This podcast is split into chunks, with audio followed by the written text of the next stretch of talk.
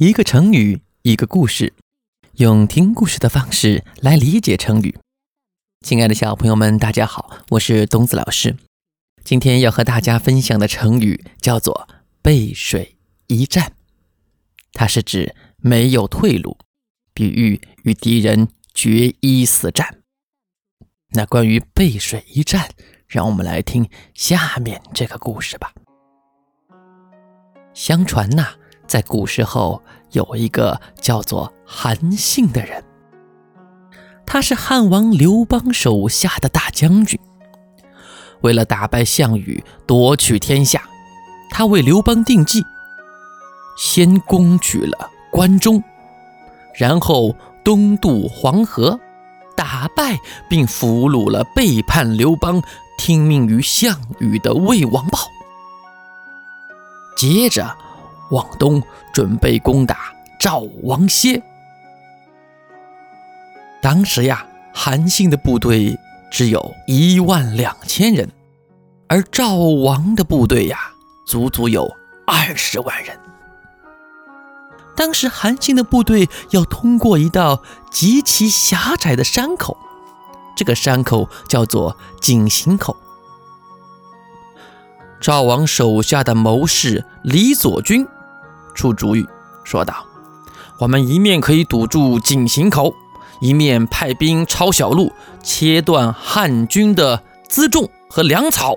韩信的远征部队没有后援，就一定会失败的。”可是赵王的大将军郑瑜却不听，他说道：“我们有二十万军队呀，他韩信只有一万两千人。”我们二十万军队，哪怕每人吐一口口水，就能把他这个韩信的军队给淹死了。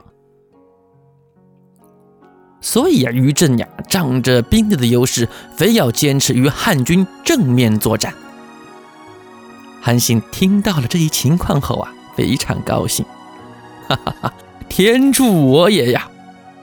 他命令部队在离井陉三十里的地方安营扎寨。到了半夜，他让将士们只吃了一点点心，并告诉他们打了胜仗再来吃饱饭。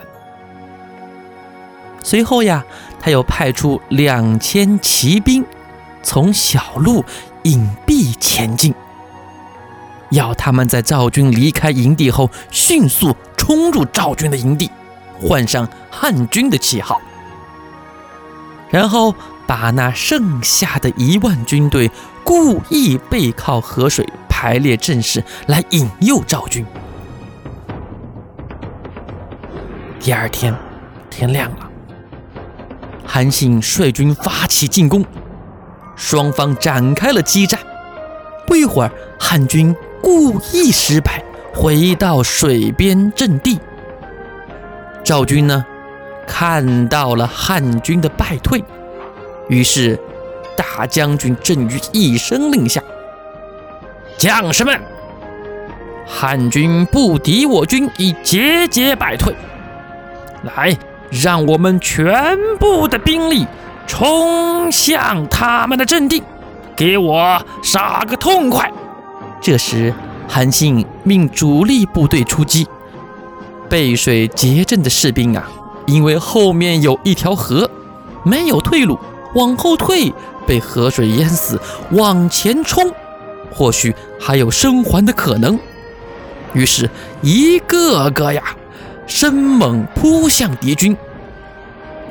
赵军无法取胜，正要回营，忽然营中已插遍了汉军的旗帜，于是四散奔逃。汉军乘胜追击，打了一个大胜仗。在庆祝胜利的时候，将领们问韩信：“韩将军，兵法上说，列阵可以靠山，前面可以临水泽。现在您让我们背靠水排阵，还说打败赵军再饱饱的吃一顿。我们当时不相信，然而竟然取胜了，这是一种什么策略呀？”韩信笑着说。哈哈哈哈哈！这也是兵法上有的，只是你们没有注意到罢了。兵法上不是说“陷之死地而后生，置之亡地而后存”吗？如果是有退路的地方，士兵都逃散了，怎么能让他们拼命呢？那于是呢，这个故事就演化出了成语“背水一战”了。它多用于军事行动，也可以比喻有决战性质的行动。那生活中我们可以呃怎么样造句呢？比如说我们小朋友特别喜欢看奥特曼哦，雷欧奥特曼、欧布奥特曼、银河奥特曼。那这时候我们可以用奥特曼来造句。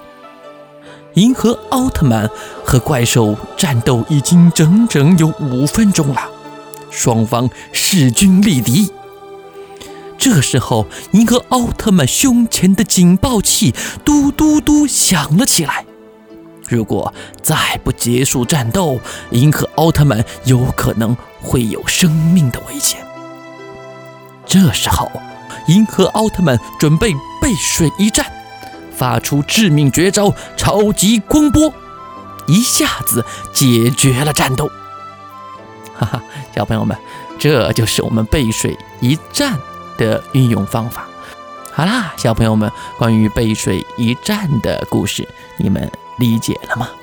好了，宝贝们，再见。